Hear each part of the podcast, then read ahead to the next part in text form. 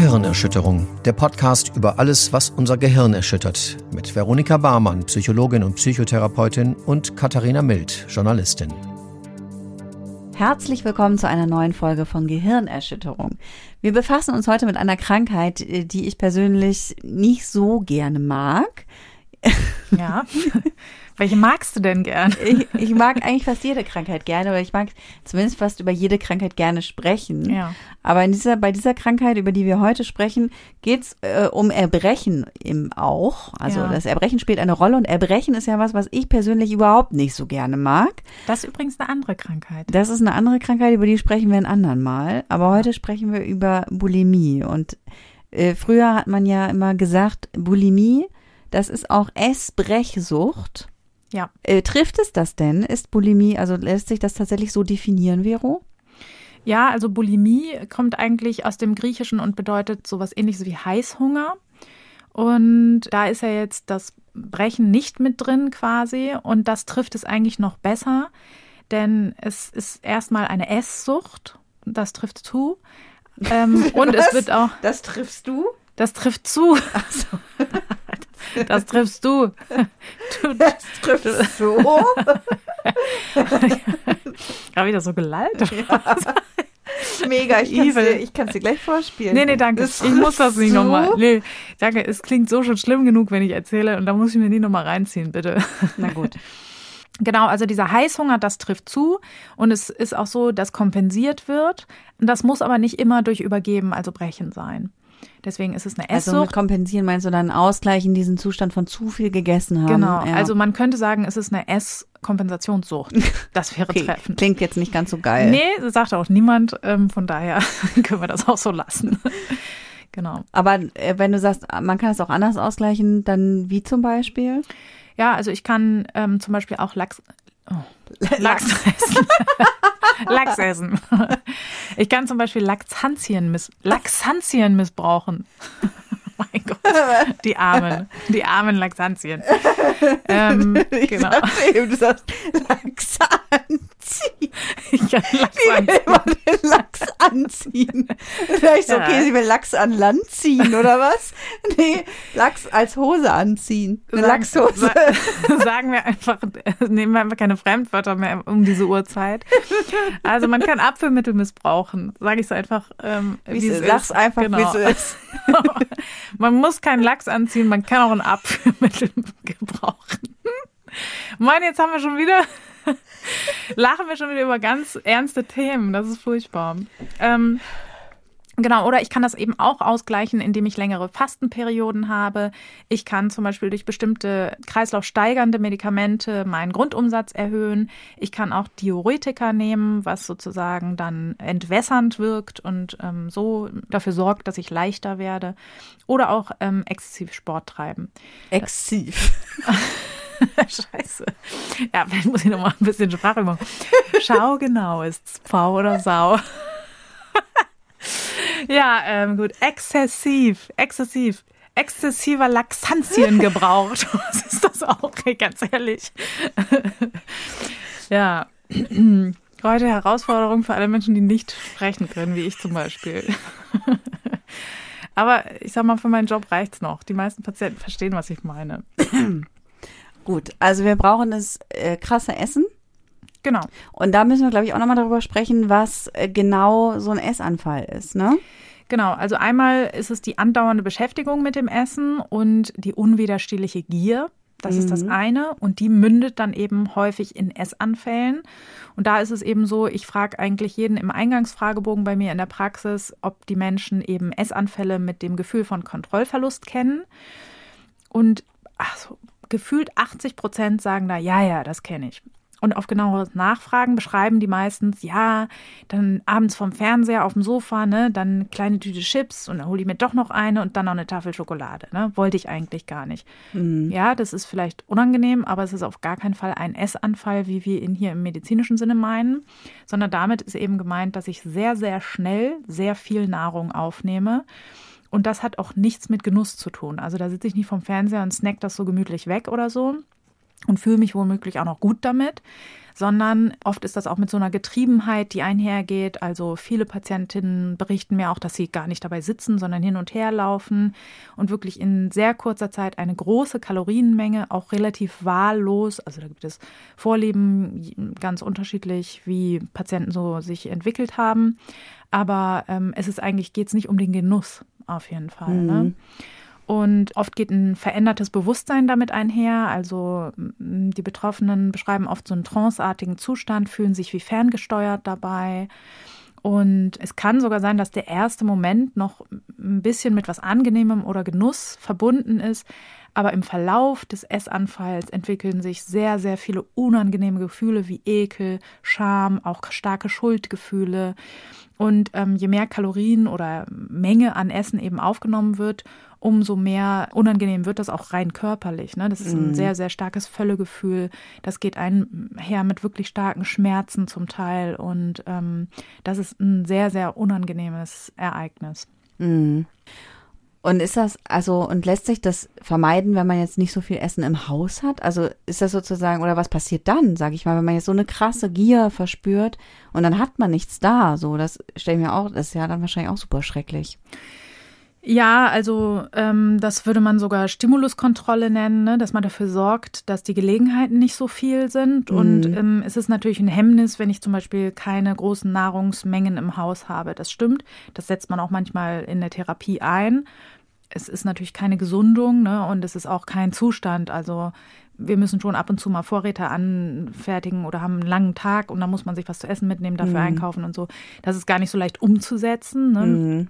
Aber viele, also es heißt ja Esbrecht Sucht, das ist ja auch noch ein wichtiges Wort da drin. Und auch, wie du dir vorstellen kannst, bei einer Sucht, wenn ich jetzt Alkoholsucht habe und ich habe nichts im Haus, dann besorge ich mir eben was. Ne? Mhm. Und auch die Beschaffung von Lebensmitteln ähm, ist ein sehr, sehr großer Teil. Das ist, kann sehr, sehr teuer sein. Ne? Es gibt also diese großen Mengen an Nahrungsmitteln. Es gibt viele Betroffene, die mir beschreiben, dass sie äh, schon die Supermärkte wechseln, um nicht aufzufallen, die ähm, große Geldprobleme bekommen, weil das sehr teuer ist, so viele Nahrungsmittel halt jeden Tag ranzuschaffen. Und das geht, also insgesamt gehen diese Essanfälle mit einem ganz, ganz starken Kontrollverlust einher. Und deswegen kann das eben auch sein, dass jemand dann eben extra nichts im Haus hat, weil er sagt, nee, das will ich nicht mehr und dann halt losgeht und einkauft. Ne? Mhm. Also es ist ja sehr schwer sozusagen, also jetzt gerade in unserer Gesellschaft, ne, die Supermärkte haben 24-7 auf. Ne? Also ich kriege ja zu jeder Tages- und Nachtzeit kriege ich ja Essen in riesigen Mengen herangeschafft. So. Ja, äh, genau. Also wir haben diese Essanfälle und diese Gier und so. Was gibt es noch für Kriterien? Genau, dann kommen wir zur Kompensation. Ne? Mhm. Also das ist dieses, ähm, im Laufe des Essanfalls nimmt schon Ekel, Scham zu und meistens mischt sich das auch mit ähm, der großen Angst vor der Zunahme, vor der Gewichtszunahme. Mhm. Das geht bis hin zu so einem Selbsthass, Körperhass, der völligen Ablehnung und auch mit einer großen, also wirklich Angst im Sinne von, das hat auch ähnliche Züge wie Angststörungen, also richtige Panik kann dabei auftreten. Und der, dann ist halt der Drang einfach nur da, ich muss das irgendwie loswerden. Das muss irgendwie weg. Das darf auf gar keinen Fall in meinem Körper verwertet werden. Und ich finde, wenn man sich das vorstellt, dann ist auch das Erbrechen in Anführungszeichen naheliegend. Weil ich finde, oft haftet dieser Krankheit auch so ein Stigma an, so, boah, ist ja mega eklig, warum, äh, warum machen Leute das und so, ne? Hm. Ja, sicherlich nicht, weil sie es geil finden, ne? Also ich habe jetzt noch keinen, der von Bulimie getroffen ist, getro äh, betroffen ist, getroffen. Oh mein Gott, was ist heute los? Ich fasse es nicht. Also ich habe noch keinen, der von Bulimie betroffen ist, getroffen, der gesagt hat, nee, finde ich Bombe, ich kotze richtig gern. Ne? Also diesen Vorgang des sich Übergebens, das ist ein Schutzmechanismus unseres Körpers, der in der Not ähm, genommen wird und der natürlich nicht angenehm ist. Jeder wird das schon mal erlebt haben, hat schon irgendwelche Krankheiten oder sonst was gehabt. Du nicht natürlich. Nein. genau, und natürlich macht das niemand gern, aber die Angst ist eben größer. Mhm. Das muss man eben immer sehen. Und auch die Schmerzen, ne? Also ähm, wenn man irgendwie teilweise fünf, sechs, sieben Kilo Nahrung in sich hat, das tut weh, ne? Und dann ist das auch oft eine Erleichterung, die dabei passiert. Ne? Schön ist das deswegen nicht. Also ich hm, kennen, mir haben schon Menschen geschildert, dass sie schon während des Essens anfangen zu weinen aus der Angst des Zunehmens und auch vor dem, was danach unweigerlich kommt. Ne? Mhm. Ähm, das ist auch sehr schmerzhaft, das ist wahnsinnig anstrengend. Ne? Das ist ja ein körperlicher Vorgang, der jetzt nicht naheliegend ist, einfach so. Ne? Mhm. Und das äh, entsteht eben aus dieser starken Angst. Genau, und dann eben gibt es eben auch andere Möglichkeiten. Also ist es unterschiedlich, welche Möglichkeiten Menschen nutzen. Es ist immer schwierig. Häufig ist das, wenn das zum Beispiel exzessiver Sport ist, mit dem kompensiert wird, dann wird oft nicht die richtige Diagnose gestellt. Das ist immer ein bisschen schade. Mhm. Ähm, dann läuft das meistens oft trotzdem unter Magersucht. Ne? Das gibt ja auch Mischformen und es gibt auch beides. Aber ähm, ja, ich habe das eben schon häufig erlebt, dass dann jemand eben nicht auf diese Essanfälle behandelt wurde und da ist die Behandlung schon noch ein bisschen anders. So, mhm. deswegen. Ja. Und diese krankhafte Angst vor der Zunahme, also einhergehend mit einer Körperschemastörung oft, die eben bedeutet, dass sich jemand sehr, sehr stark anders wahrnimmt, als er objektiv betrachtet aussieht. Also das haben wir auch bei der Anorexie logischerweise, ne, dass da Menschen sehr, sehr stark abgemagert zum Beispiel sind und sich aber anders wahrnehmen, eben immer noch übergewichtig. Bei der Bulimie ist dieser Fakt sogar noch stärker obwohl hier die Betroffenen sehr, sehr häufig, ähm, also im Durchschnitt liegen die im normalgewichtigen Bereich. Also es gibt welche, die übergewichtig sind dadurch, ne? Mhm. Und es gibt auch welche, die ins Untergewicht rutschen, aber die, die meisten sind eben normalgewichtig, was auch nochmal dazu führt, dass diese Störung viel weniger auffällt. Mhm. Also Betroffene sind oft sehr, sehr lange, ähm, selbst die äh, Partnerinnen oder Partner wissen gar nichts davon, weil man das eben wahnsinnig gut verstecken kann und weil die Scham eben so groß ist. Ne? Also wenn ich eine schwere Anorexie habe, dann kann ich das irgendwann nicht mehr verstecken. Ne? Dann, also klar kann ich mir irgendwelche Ausreden ausdenken, ne? aber die Menschen merken ja, dass ich ähm, immer mehr an Gewicht verliere. Das muss bei der Bulimie nicht sein. Ja, also du genau, du sagst, das findet oft im Verborgenen statt und so, ne? Das kann ich mir auch sehr gut vorstellen. Das heißt wahrscheinlich, möglicherweise gibt es auch noch so ein bisschen Dunkelziffer. Ja. Aber über wie viele Menschen ist es denn bekannt? Also ich hätte jetzt das Gefühl auch tatsächlich, dass es relativ viele Menschen betrifft, einfach weil mir da auch so ein paar prominente Beispiele tatsächlich einfallen, so Lady Gaga oder auch Benjamin von Stuckrad-Barre oder so, äh, wo das einfach, die, die auch teilweise ja auch relativ offen damit umgehen. Genau, und auch, auch so im Bekannten- oder Freundeskreis und auch von früher, aus meiner Jugend kenne ich schon auch ja. den einen oder anderen Fall. So das, was ich jetzt, wo mir jetzt bei anderen, gut, bei Depressionen fallen mir auch noch ein paar Leute ein, aber ansonsten mit anderen psychischen Erkrankungen geht's mir nicht so. Wie ja. häufig ist denn das? Es sind so ungefähr zwischen ein und drei Prozent ähm, der Menschen betroffen. Was hier auffällig ist, dass ein ähm, starkes Geschlechterdysbalance besteht. Also es haben 1,5 Prozent der Frauen sind davon betroffen und nur 0,1 Prozent der Männer. Also hätte ich natürlich jetzt auch so erwartet, ist auch so das Klischee, ja, also bei Anorexie ist es schon, weiß ich die Zahlen, dass die Männer in Anführungszeichen aufholen. Ne? Mhm. Ne? Und das wird auch hier der Fall sein. Aber was man auch sagen muss, die Scham ist hier auch noch viel größer. Ne? Also ähm, das ist schon eine Erkrankung, die sehr stigmatisiert ist, wie gesagt, und ähm, so Dinge heimlich tun, das ist schon noch eher das, was Frauen machen. Ne? Wenn wir jetzt zum Beispiel eine Suchterkrankung raussuchen, Alkoholismus, da ist es auch sehr häufig so, dass Frauen heimlich trinken und Männer, ne, die kommen natürlich freitags besoffen aus der Kneipe, da haben wir halt eine höhere Tradition. Männer dürfen sowas auch irgendwie so ein bisschen. Und deswegen sind solche heimlichen Erkrankungen oft noch stärker stigmatisiert, eben wenn ich von ein männliches Geschlecht habe. Mhm. Ja, okay, das ist aber doch nicht, also da hätte ich es tatsächlich, hätte ich, ja gut, wobei, ach doch, es, es ist schon, da kommen dann ja doch einige Betroffene auf jeden Fall zusammen. Das ist schon, das ist ja schon ja, reell, sag ich mal. Genau. Wenn wir es mit anderen psychischen Erkrankungen wie Angststörungen oder Depressionen vergleichen, dann sind nicht so viele mhm. betroffen. Aber das muss man ja auch immer umrechnen. Insgesamt sind es trotzdem 1, was weiß ich, wie viel Millionen Menschen, die ja. davon betroffen sind. Und das sind natürlich äh, trotzdem eine Menge Leute. Ne? Das ja. sind ja alles einzelne betroffene Personen, die sich mit dieser Scheiße hier rumschlagen müssen und die wirklich eine schwer zu behandelnde Krankheit haben, die sehr, sehr belastend ist einfach. Ja, auf jeden Fall. Und äh, genau, belastend, da sagst du was, das ist auch ganz schön belastend für den Körper, ne? Also man ja. macht sich auch körperlich ganz schön kaputt durch die, also gerade wenn man eben auch dieses Erbrechen, also das habe ich jedenfalls früher mal so gehört, dass man sich damit eben auch die Speiseröhre und alles Mögliche ziemlich kaputt macht.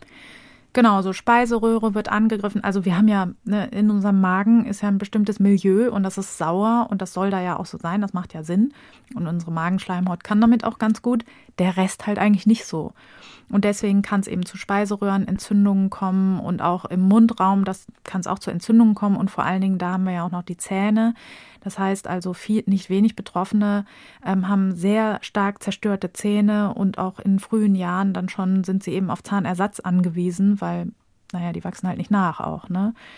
Das ist aber nicht alles, ähm, sondern es gibt sogar noch schwerwiegendere Folgen und vor allen Dingen, das kennt man ja immer so, wenn man jetzt äh, mal Magen-Darm erwischt hat oder so, dann kriegt man in der Apotheke ja Elektrolyte. Mhm. Warum weiß man oft gar nicht so ganz genau, aber weil die eben in eine Dysbalance geraten durch das ähm, starke Übergeben. Wenn dann auch noch Diuretika, also flüssigkeitsentziehende Medikamente hinzukommen, dann kann das auch noch verstärkt werden, dieser Effekt. Und diese Elektrolyte brauchen unsere Zellen eben, um gut arbeiten zu können. Mhm. Insbesondere zum Beispiel unsere Muskelzellen können eben nur arbeiten, wenn sie innen und außen ein unterschiedliches Milieu haben, weil nur dann können sie funktionieren. Und wenn wir dann zum Beispiel durch das Erbrechen einen starken Kaliummangel herbeiführen, dann kann das zu Herzrhythmusstörungen führen und die können auch tödlich sein. Äh, es kann auch Nierenschäden mit sich bringen. Auch die sind wirklich alles andere als lustig. Das sind sehr schwerwiegende Komplikationen und deswegen, das ist keine Krankheit, die irgendwas mit Lifestyle zu tun hat oder habe ich auch schon gehört im Freundeskreis, ach, das kackt sich weg. Ähm, so, Bitte? Ja, habe ich tatsächlich äh, eine, eine Schulfreundin von mir hatte das und da hat die, da hat die Mutter gesagt, ja, hatte ich auch früher, das, geht, das gibt sich. Mhm. Ähm, genau. Wenn man Glück hat, ist das vielleicht so. Ja, natürlich kann man mit allem Glück haben. Ne? Also ich sag mal so, man kann ja auch Glück haben, wenn man aus dem Fenster springt, dass man irgendwie überlebt oder was. Ne? Aber es ist trotzdem halt ein starkes Risiko. Und es sollte nach Möglichkeit, und das verhindert eben oft diese Scham, das sollte mindestens ärztlich überwacht werden. Ne? Das wäre halt total wichtig, dass die Elektrolyte im Blut regelmäßig überprüft werden, dass gegebenenfalls eben auch ausgeglichen werden kann. Ne? Mhm. Dann ist es die Vergrößerung von Ohrspeichel und Zungengrundspeicheldrüse. Aha. Nebenbei bemerkt sind das meine Lieblingsdrüsen. Ja, weil, tatsächlich. ja, weil aufgrund derer bin ich nämlich aus dem Histologietestat geflogen. Naja. Weil ähm, wir, da musst du ja so Gewebeschnitte äh, untersch oder beschreiben.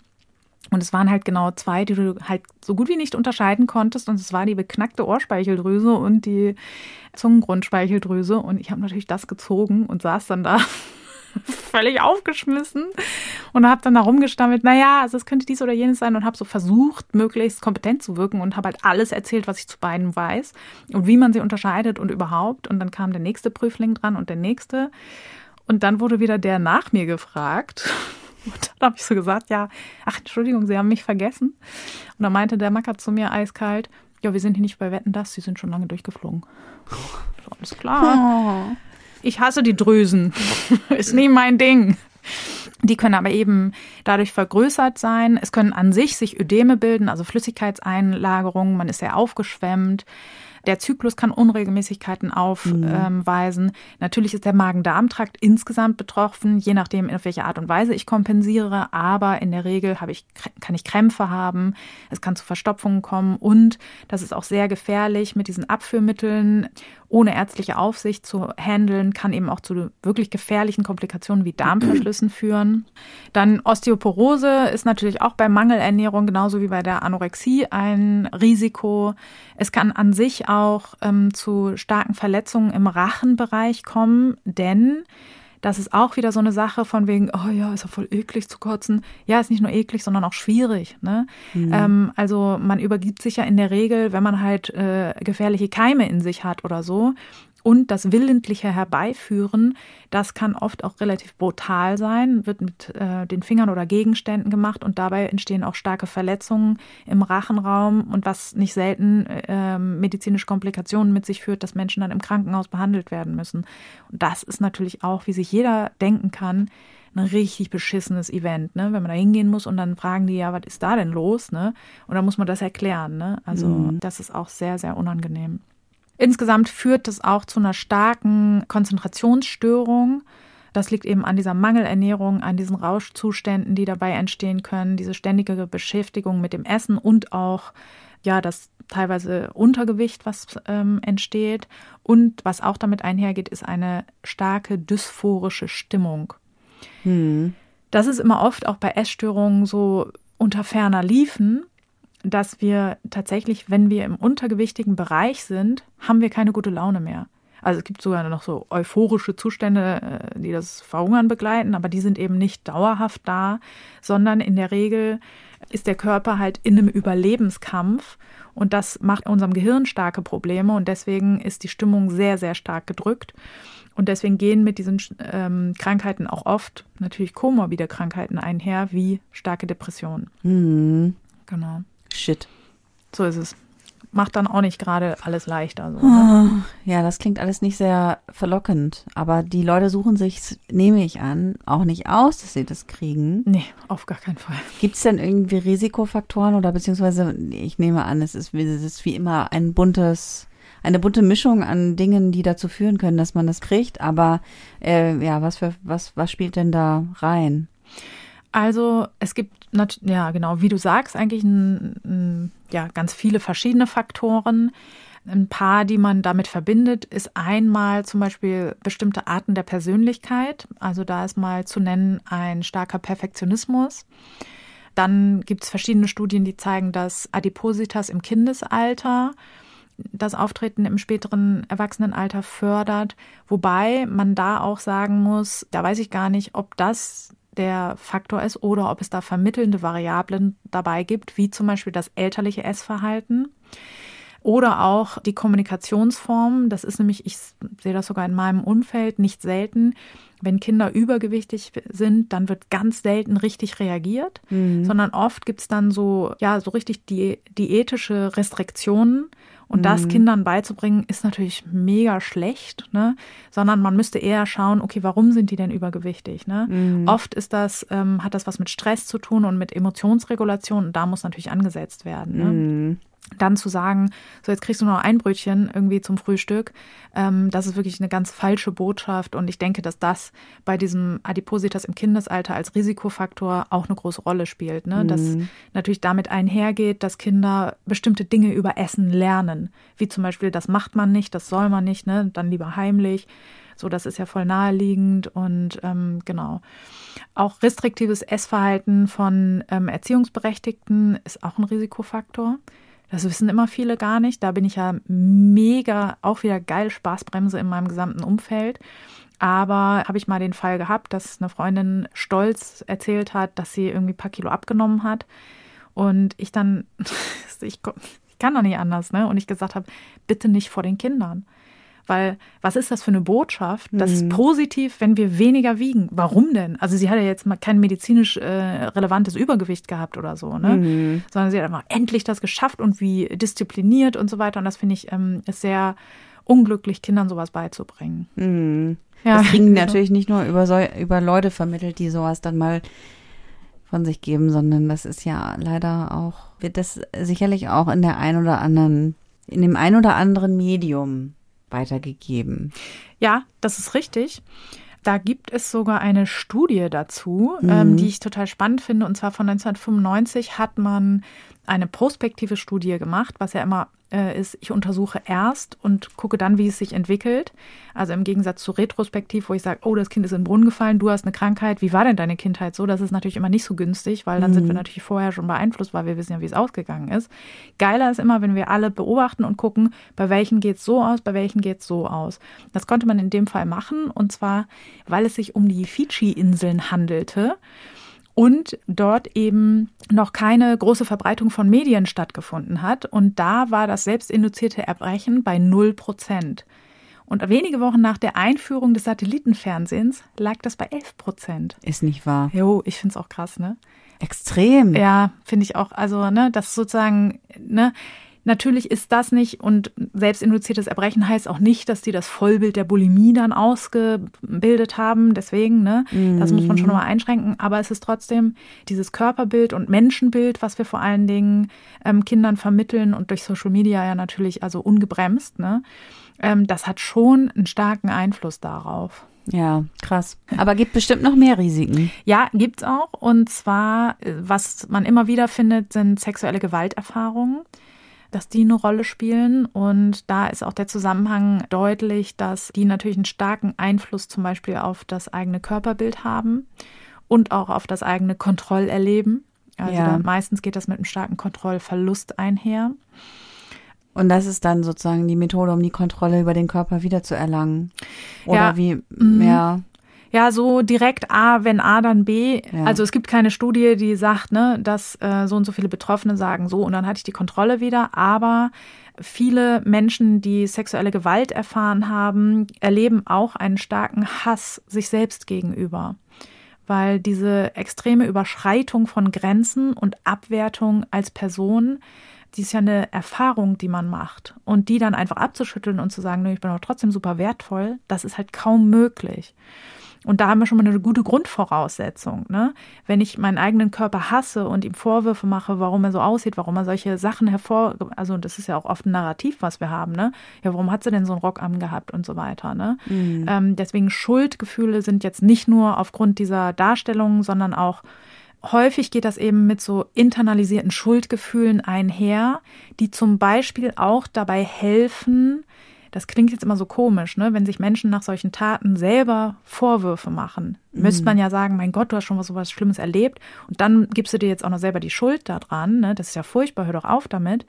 Aber für die betroffenen Personen kann das häufig eine Erleichterung sein, in dem Sinne, dass das wenigstens suggeriert, ich könnte etwas ändern. Mhm. Und das gibt schon ein bisschen mehr Kontrolle, weil wenn ich es nüchtern betrachte, wie es ist, die Welt ist einfach oft auch ein abgefuckter Ort, wo Frauen, Schwächere, Kinder keine Rechte haben und ihre Grenzen nicht gewahrt werden, dann muss ich ja auch davon ausgehen, dass mir das immer wieder passieren kann. Ja. Und deswegen passieren häufig solche Schuldkognitionen und die sind natürlich dann auch für die weitere Entstehung von psychischen Erkrankungen förderlich, wie auch der Bulimie zum Beispiel. Ja, okay. Genau, dann gibt es auch verschiedene hormonelle Unterschiede, die man gefunden hat ähm, bei Menschen generell, die mit Essstörungen gestraft sind. Zum Beispiel das Hormon Leptin wird da immer genannt. Das habe ich noch im Studium gelernt, die fette Leptinmaus. Aha. Das ist immer so ein typisches Bild, wo so eine kleine dünne Maus und so eine ganz dicke Maus nebeneinander sind, weil ich zu Zeiten studiert habe, wo Tierexperimente noch völlig gang und gäbe waren und keiner irgendwelche ethischen Einwände dagegen hatte, dass man Mäuse da abquält. Genau, und was da eben erforscht wurde, ist, dass wenn wir, also diese dicken Mäuse hatten eben ein Leptindefizit. Und da hat man rausgefunden, ah, Leptin ist also ein ähm, Stoff in uns, ein Hormon, was dazu führt, dass wir weniger essen. Mhm. Und man hat so den Kausalzusammenhang ge getroffen, dass wenn man viel Fett hat, hat man viel Leptin und dann isst man weniger. Und so reguliert sich das. Da hat man dann ein paar Jahre auch gedacht, mega geil, man isoliert das, verkauft das in Dosen ähm, als super Schlankheitsmittel. So funktioniert es natürlich wieder nicht. Ne? Die Leute sind auch immer so, also wenn die Natur so simpel gestrickt wäre, ne? Naja, aber man kann eben bei Betroffenen von Essstörungen feststellen, dass die eben veränderte Leptinspiegel haben und ähm, so ist es eben auch bei Bulimie. Das heißt, dieses starken Drang des Essens und dann den Drang, das wieder loszuwerden, das ist jetzt nicht nur psychogen, sagen wir mal, also nicht nur sozusagen, weil ich bestimmte Einstellungen habe oder so, sondern es sind auch körperliche Prozesse und Veränderungen, die dazu führen, dass das wahrscheinlicher ist. Mhm. Einfach. Es gibt auch andere, jetzt gerade recht aktuelle Studien, die äh, das Immunsystem und den Darm mit als Entstehungsfaktoren in Betracht ziehen. Und zwar gibt es eine dänische Studie, die ziemlich äh, groß ist, also ziemlich viele Teilnehmer hatte, wo man ähm, herausgefunden hat, dass Mädchen mit schweren Infektionen in der Kindheit, sodass sie im Krankenhaus behandelt werden mussten, eine höhere Wahrscheinlichkeit haben, später in ihrem Leben an Bulimie zu erkranken. Mhm äh, Mädchen, weil es gab zu wenig betroffene Jungs, als dass man irgendwie sinnvolle Rechnungen hätte anstellen können. Und was man dann noch weiter herausfinden konnte, ist, dass die mit viel Antibiotika behandelt werden mussten. Und ähm, das wiederum hat ja einen Einfluss auf, unserer, auf unser Mikrobiom im Darm. Und deswegen ist man da so auf der Spur, dass das vielleicht ein Zusammenhang sein könnte. Was sich auch mit anderen Ergebnissen deckt, dass nämlich bei Menschen, die von Anorexie betroffen sind, findet man auch ein besonderes Mikrobiom im Darm. Da sind auch nur bestimmte Bakterien noch da. Das wiederum kann aber auch damit zusammenhängen, dass das natürlich Bakterien sein müssen, die irgendwie mit sehr wenig Energie auskommen. Ne? Und welche, die vielleicht viel Fett brauchen, die überleben natürlich nicht in einem Darm, wo nie sowas ankommt. Und ähm, diese Auffälligkeit, aber da weiß man eben auch noch nicht ganz, was ist Henne, was ist Ei. Und man vermutet, ob das so ein Teufelskreis ist. Dass sozusagen da vielleicht Veränderungen im Darm sind, die wahrscheinlicher machen, dass ich eine Essstörung entwickle, die wiederum Veränderungen in meinem Mikrobiom zur Folge haben, die dazu führen, dass die Krankheit verstärkt ist. Da ist man aber noch sehr weit weg davon, irgendwelche Kausalzusammenhänge wie wenn dann zu schließen. Mhm. So, aber ich finde es sehr spannende Forschung dazu und ja, ich finde, es zeigt auch immer wieder so, ne, dieses wurde mir neulich gerade mal wieder berichtet von so einem Therapeuten, der seine Patienten immer fragt, was würde Vater dazu sagen? Und ja, das ist vielleicht auch eine spannende Frage. Aber viele Dinge ähm, über die Entstehung von psychischen Krankheiten wissen wir auch einfach noch nicht. Und vielleicht sind auch sehr viele körperliche ähm, Vorgänge beteiligt, die wir einfach noch nicht entschlüsselt haben. Ne? Ist vielleicht auch spannend, was Vater so sagen würde, ne? aber vielleicht äh, spielt es auch doch nicht so viel Rolle dabei, wenn ich jetzt eine Bulimie loswerden will. Ne? Ja, Genau. Deswegen finde ich das immer spannend, ähm, diese aktuellen Forschungsergebnisse mir anzugucken, weil ja, es ist immer, da bin ich jetzt schon traurig, dass ich irgendwann sterben muss. Weil ich immer denke, krass, was wird man wohl in 200 Jahren wissen? Falls ja, wir da vielleicht wirst du ja wiedergeboren. Falls wir da nicht ertrunken sind und diesen Planeten zugrunde ja, gerichtet haben. Das ist relativ unwahrscheinlich, dass wir da mehr wissen als jetzt. Da hast du recht.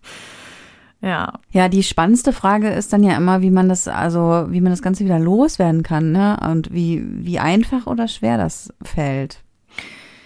Ja, also das fällt Betroffenen sehr schwer. Das kann man mhm. schon mal sagen. Ne? Da ist immer eine starke, deswegen finde ich das Wort Sucht auch im, im Namen eigentlich gut, weil da ist immer eine starke Ambivalenz da. Natürlich will ich die verschissene Krankheit loswerden, aber ich will halt auch auf gar keinen Fall zunehmen. Und das ist natürlich schon mal eine starke Ambivalenz, die ich habe. Ne?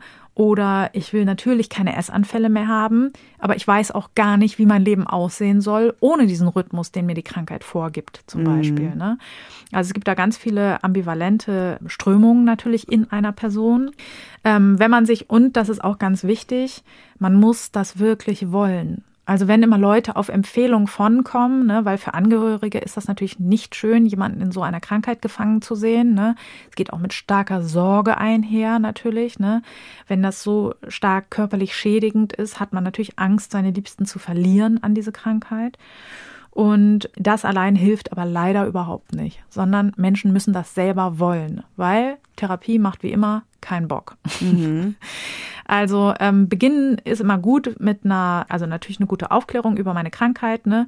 Wie funktioniert die? Warum mache ich das eigentlich? Ne? Häufig ist zum Beispiel der Auslöser von Essanfällen zu wenig Essen. Das ist mhm. immer so ein bisschen paradox, aber meistens naja. starten die Leute in den Tag mit, so, heute aber nicht, heute aber super Disziplin und ich will ja dünn sein oder werden und deswegen esse ich gar nichts. Mhm. Und das möchte der Körper eben nicht. Ne? Der will halt nicht verhungern. Und deswegen ist es auch meistens unausweichlich, dass ich dann eben gegen Abend Essanfälle bekomme. Ja. Deswegen ist eben wichtig, dass ich diese Zusammenhänge kenne. Und dann ist auch wichtig, ähm, dass ich genau weiß, was ich wie wann esse. Deswegen kommen wir in der Regel nicht um ein Ernährungstagebuch herum. Dann muss ich lernen, regelmäßig zu essen und ich muss es auch verstanden haben, dass nur das mir daraus hilft. Mhm. Das heißt auch den Abbau von sogenannten schwarzen Listen, also bestimmte Lebensmittel, die ich mir verbiete oder die ich nicht mehr essen will oder vor denen ich inzwischen auch wahnsinnig starke Ängste entwickelt habe. Das machen wir häufig mit Konfrontation, dass wir die dann gemeinsam mit Betroffenen wieder essen lernen. Und dann ist auch wichtig, ähm, ja, so eine Art, das ist fast ähnlich wie Genusstraining, ist eigentlich aber eher eine Reizreaktionsverhinderung. Der Auslöser von fetthaltigem Essen zum Beispiel, wie Chips, führt ja oft dazu, dass dann dieser Point of No Return kommt und ich einfach in den Essanfall reinrutsche. Mhm. Und deswegen üben wir auch mit ähm, dem Patienten oder mit den Patientinnen zusammen, das zu essen, ohne eben einen Essanfall zu bekommen. Und ähm, ja, das macht man dann auch oft mit den Patienten zusammen. Ähm, da fahre ich auch gerne zu den Leuten nach Hause, koche mit denen, esse dann und so weiter, ne, weil das eben natürlicher ist. Ne? Also, dass jemand jetzt im Therapieraum von der Therapeutin einen Essanfall kriegt, ist wahnsinnig unwahrscheinlich, ne, weil die Leute ja nicht komplett zügellos sind, sondern ja, sich halt eben stark schämen. Mhm. Aber in der gewohnten Umgebung macht das sehr viel Sinn, das zu üben. Ähm, genau, dann eben keine ähm, Gegenmaßnahmen einleiten. Und da ist es auch oft so, ich muss dann ja irgendwann nach Hause fahren. Ich, meine, ich übernachte natürlich nicht bei den PatientInnen. Und dann kann es eben sein, dass dann eben trotzdem eine Kompensation stattfindet. Und es ist auch sehr unwahrscheinlich, dass ein Therapieverlauf so ist, man klärt die ganze Sache, macht ein Ernährungstagebuch, klärt auf und dann zack, die Bohne vertut sich das. Ne? Dann wäre es auch wirklich nicht so eine schwere Erkrankung und dann hätten die Leute ihr Problem auch echt schon lange ohne mich gelöst. Mhm. Genau, und deswegen, was ich da immer sehr gerne mache, ist eine Verhaltensanalyse, genauso wie wir es zum Beispiel auch in der Therapie von der Borderline-Störung machen würden, wenn da selbstschädigendes Verhalten auftritt. Also eine genaue Analyse, wann ist es passiert, wie ist es passiert, was hat alles dazu geführt, dass das passiert ist, obwohl man es sich doch genau anders vorgenommen hat. Und das hilft sehr, sehr gut dabei, Alternativen zu entwickeln weil gerade die Scham oft dazu führt, dass auch Betroffene nicht hingucken wollen, weil das ist wahnsinnig unangenehm, ne? Und diese Schuld, die dann dazu kommt, ja, ich bin halt einfach irgendwie verfressen und, und einfach zügellos und, ne, das ist ja Quatsch alles, ne? Aber da genau hingucken, okay, die und die Situationen sind absolut Gift, die sollte man vermeiden. Das ist wichtig zu analysieren einfach. Und deswegen äh, stehe ich total auf diese Verhaltensanalysen. Genau, was dann halt noch wichtig ist, ist auch die Körperschemastörung zu behandeln. Was ich da sehr gern mache, ist äh, Spiegelexposition. Das heißt, ähm, vor dem Spiegel sich konfrontieren mit dem eigenen Aussehen, ähm, sich neutral zu beschreiben. Das mache ich, macht man mit verschiedenen Techniken, zum Beispiel, indem man sich beschreibt, wie für jemanden, der blind ist. Oder was ich auch gerne aufgebe, wenn Leute auch gerne kreativ sind oder selber zeichnen oder so, sich selber zu malen oder einzelne Körperteile auch gerne, ja, genau, also komplett alles, was, was es gibt. Das mache ich natürlich nicht mit den Leuten zusammen, ne? Machen sie mir hier, also die ziehen natürlich nicht blank in meinem Therapieraum. Das müssen sie dann halt unter guter Anleitung zu Hause machen. Und das sind auch sehr wirksame Methoden, um zu verändern, dass man sich so schlecht sieht. Einfach. Mhm. Ja ja, das alles äh, ist sehr, sehr wirksam, ist auch wissenschaftlich nachgewiesen, dass das wirkt. Ähm, das ist immer dieses, was ich sage, sehr gut behandelbar, aber ist halt alles wirklich wahnsinnig anstrengend. Und gerade bei Essstörungen ist mir nochmal ganz wichtig zu betonen, Heilung verläuft nicht linear. Ganz oft habe ich Patientinnen, die dann so sagen, ja, ich weiß ja eigentlich, wie es läuft. Ich müsste es halt nur machen. Ja, Gut, also demnach wäre ich dann auch einfach der glücklichste Mensch der Erde, weil ich weiß auch, wie es läuft. Ich habe schon eine mhm. Menge Fachbücher in meinem Kopf. Ne? Da müsste ich ja gar nichts haben. Da müsste ich den ganzen Tag nur wahnsinnig geil kommunizieren und mega happy sein und so. Also zwischen dem reinen Wissen und dem Umsetzen ist ein sehr, sehr großer Gap oft und der Weg dahin ist echt steinig und hart und mit Rückschlägen verbunden. Und da ist es total wichtig, immer wieder dran zu bleiben, es immer wieder zu probieren und vor allen Dingen auch sich nicht fertig machen dafür, dass man wieder in alte Muster fällt. Ne? Mhm. Ich kann mir vorstellen, dass man mal jetzt als Angehöriger äh, damit auch zu tun hat, dass es auch ziemlich schwer ist, damit umzugehen und nicht, also da eben die richtigen Sachen zu sagen und nicht die falschen Sachen zu sagen. Hast du vielleicht noch ein paar Tipps, was man auf keinen Fall sagen sollte und oder wie man so, was so No-Gos sind und was vielleicht hilfreich sein könnte? Ja, also schlecht sind immer Schuldzuweisungen. Mhm. Und da muss man auch einfach sagen, das machen die Leute schon von alleine. Ne? Mhm. Also wie ein Haufen Scheiße fühlen sie sich in der Regel schon von selber, da muss man nicht noch draufschlagen. Mhm. Das ist sehr das ist wichtig. Ein guter Tipp. Ja. ja. also sorry, wenn ich das so gerade raus sage, weil ich das oft erlebe, ne, dass dann die Leute sagen, Gott, warum machst du das? Das ist ja ekelhaft, hör doch auf damit einfach. Ne? So. Ja, hättest du das mal gelassen jetzt, ne? Ja, und auch oft wird das auf so eine oberflächliche Ebene gezogen. Ja, ja, nur damit du jetzt ein bisschen dünner bist oder was, ne? Mhm. Das ist natürlich nicht die umfassende Krankheit, ne? Mhm. Und vor allen Dingen ist den meisten Betroffenen auch schon mal aufgefallen, dass man in der Regel dann auch nach kurzer Zeit nicht mehr schöner wird davon, ne? Also Ödeme im Gesicht lassen einen auch nicht hübscher wirken oder so, ne? Von daher, also Vorwürflichkeiten und Schuldzuweisungen sollte man auf jeden Fall vermeiden. Ja, und ich finde mal, also so mache ich das immer verständnisvoll. Ne? Also, und ich muss sagen, ich weiß nicht, mir fällt das immer nicht schwer, weil wenn ich mich in die Lage von jemandem versetze, also ich kotze jetzt auch nicht gerne, ne? So muss ich ganz ehrlich sagen. Und ich finde auch so Magen-Darm-Erkrankung finde ich Hölle, so, ne? Und ich, das ist auch wirklich so, dass ich dann echt lieber sage, so, lieber drei Tage länger, Hauptsache ich muss mich nie übergeben, so, ne? Aber dabei stehen zu bleiben und dann sozusagen verständnislos zu sagen, ja, okay, und du machst das den ganzen Tag, bist du beknackt oder was? Das bringt ja nichts, sondern dann muss man sich doch genau die Frage stellen, hä? Und warum überwindet denn jemand diese, diese Hemmung so, ne? Mm. Und dann kann ich mir doch im Ansatz schon ausrechnen, in welcher widerlichen seelischen Not ein Betroffener, eine Betroffene sein muss. Und dann sollte es mir doch auch einigermaßen leicht fallen, das zu kommunizieren und zu sagen, Mensch, das ist schlimm, das tut mir wahnsinnig leid, dass du das machen musst und ich will dir helfen, kann ich irgendwas tun für dich, so, ne? Da ist dann immer wichtig, wenn man jetzt nicht, wenn das jetzt nicht gerade der eigene Lebenspartner, die eigene Lebenspartnerin ist oder so, sondern irgendwie entfernte Freunde oder, ne, dann äh, habe ich es auch schon oft erlebt, dass das abgeblockt wird, ne, und jemand sagt, nee, das ist auch völliger Quatsch, ich habe gar kein Problem. Mhm. Und das ist so eine Sache, das muss man auch akzeptieren. Mhm. Also, wie gesagt, die Krankheit ist sehr schambesetzt, ne, und also ich bin dann nicht diejenige, die dann sagt, nee, aber hör mal, äh, ich habe aber gesehen, wie du dich übergeben hast irgendwie, ne, sondern ja, dann ist es offenbar nicht der richtige Zeitpunkt. Dann ist es gut, immer mal wieder zu fragen, so, ne, oder sozusagen signalisieren, dass man da ist. Man kann das dann auch verklausulieren, einfach sagen, Mensch, wir haben alle so unsere Probleme oder äh, ich bin auch oft in richtig verzweifelten Lagen. Kennst du das? Und ne, wollen wir mhm. da was machen oder so? Dann muss man ja nicht darüber konkret sprechen, wenn jemandem das wirklich so peinlich ist.